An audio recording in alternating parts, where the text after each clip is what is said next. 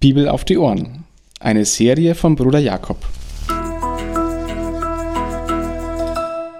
Eine Begleitung zum Bibellesen, um die Bibel, das Wort Gottes, zu entdecken und täglich besser kennenzulernen. Sein Haus auf Fels bauen, sein Haus in den Sand setzen. Das Bildmaterial, das Jesus hier verwendet, das leuchtet ein. Glücklicherweise geht es hier nicht so sehr um die Architektur und Ingenieurkunst, derer ich auch nicht mächtig bin. Es geht um ein Bild, das verständlich ist, um über Gehorsam zu reden. Es geht um den Gehorsam der Nachfolger. An die ist ja diese Rede gerichtet, die Jesus hier auf dem Feld predigt.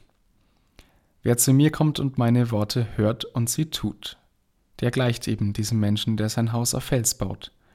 Und wer kommt und sie nicht tut, der gleicht dem Menschen, der sein Haus nicht fest gründet.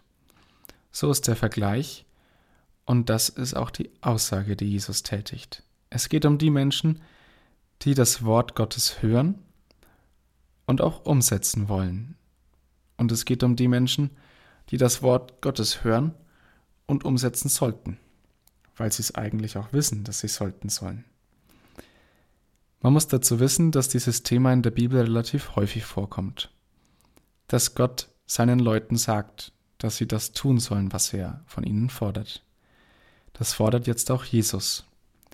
Und man muss dazu noch etwas Zweites wissen.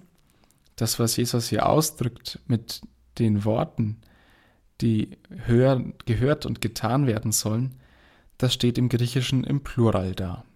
Also es geht nicht um einzelne Worte, sondern es geht um das alles, was Jesus sagt. Weil dieses Thema so häufig vorkommt, muss man den Schluss daraus ziehen, dass es eine häufige Versuchung der Leute Gottes ist, eben nicht das alles zu tun, was Jesus von ihnen fordert.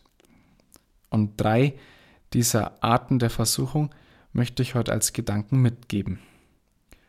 Die eine Versuchung ist es, die Worte Jesu abzuschwächen. Also, das hat er nicht so und so gemeint, so, so konsequent radikal kann Jesus das doch gar nicht wollen. Das ist die erste Versuchung. Die zweite, man drückt sich um die Worte herum. Man hört an manchen Stellen nicht so genau hin, verdrängt sie und überhört sie ganz gern. Und die dritte Versuchung ist Rosinenpickerei betreiben. Manches ganz bewusst nicht tun.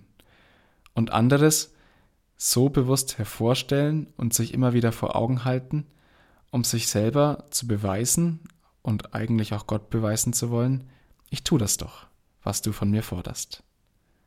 Also, drei Versuchungen, um die es heute geht. Die erste, die Worte Jesu abschwächen. Die zweite, ganz bewusst überhören. Und die dritte, Rosinenpickerei betreiben.